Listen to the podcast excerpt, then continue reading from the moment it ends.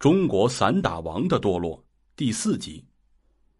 邵苗苗是兰州人，还是独生子女，邵家条件不错，邵苗苗也有中学文化，本来可以找份工作，安分的过幸福的生活，但她从小就刁蛮任性，性格凶悍，好逸恶劳。中学毕业，她不去找工作，却在兰州的色情场所里瞎混，后来又去深圳做了小姐。当年做小姐的绝大部分都是家庭条件差、没有文化的农村妇女，极少有邵苗苗这样的。邵苗苗的控制欲也很强，做小姐期间，她经常和人争斗，从不吃亏。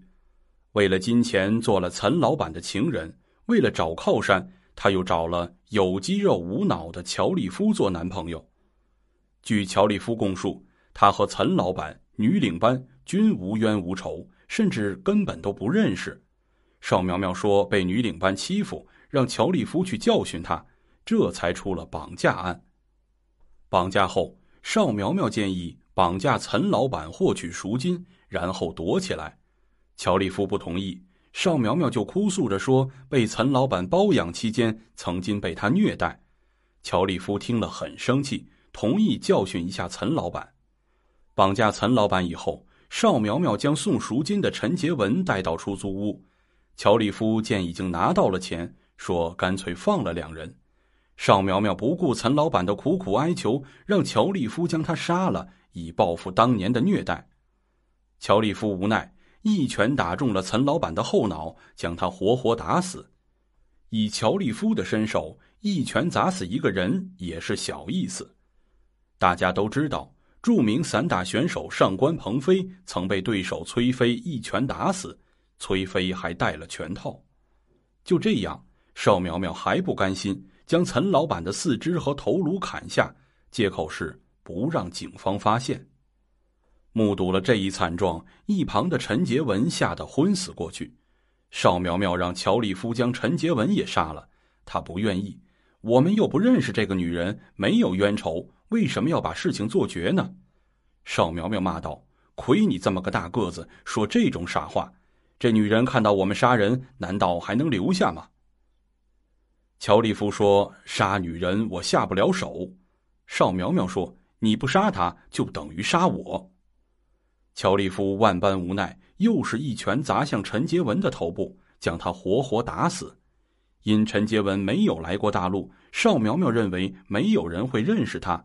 就没有花时间碎尸，陈杰文得以留了一个全尸。期间，乔立夫还揭发了一个警方没有掌握的案件。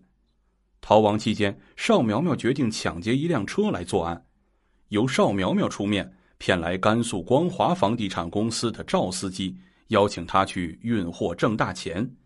赵司机跟着邵苗苗来到住处，被乔立夫几拳活活打死。到了晚上。乔立夫一伙乘着夜色开车到了黄河边，将尸体抛进了黄河。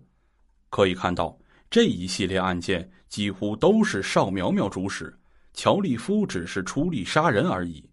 即便如此，乔立夫亲手杀了三个人，肯定也是死路一条。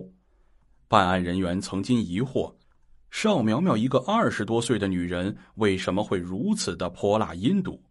很快。他们就知道为什么了。邵苗苗供述，自己将赃款十九万多元港币、人民币及绑架于某劫来的钻戒、金饰等一批赃款交给母亲隐藏。警方去邵母亲家搜查起赃，邵母却大哭大闹，甚至在地上打滚撒泼，不予配合。直到警方拿出搜查证，强行搜出赃款赃物后，其母仍然不让刑警带走，一口咬定。这是女儿工作挣的钱。一同前来的当地派出所民警介绍，邵母是当地著名的泼妇，三天两头闹事，吵架打架，周边邻居没有一个敢招惹她。至此，警方才恍然大悟，真是有其母必有其女呀。十一月二十四日。东莞市中级人民法院在塘下镇召开“六二九”特大绑架勒索杀人案宣判执行大会，乔立夫、邵苗苗、房宗庆等四名罪犯被判处死刑，押赴刑场就地执行枪决。至此，本案结案。亲爱的听众朋友们，本章内容已经播讲完毕，感谢您的收听，咱们下章再见。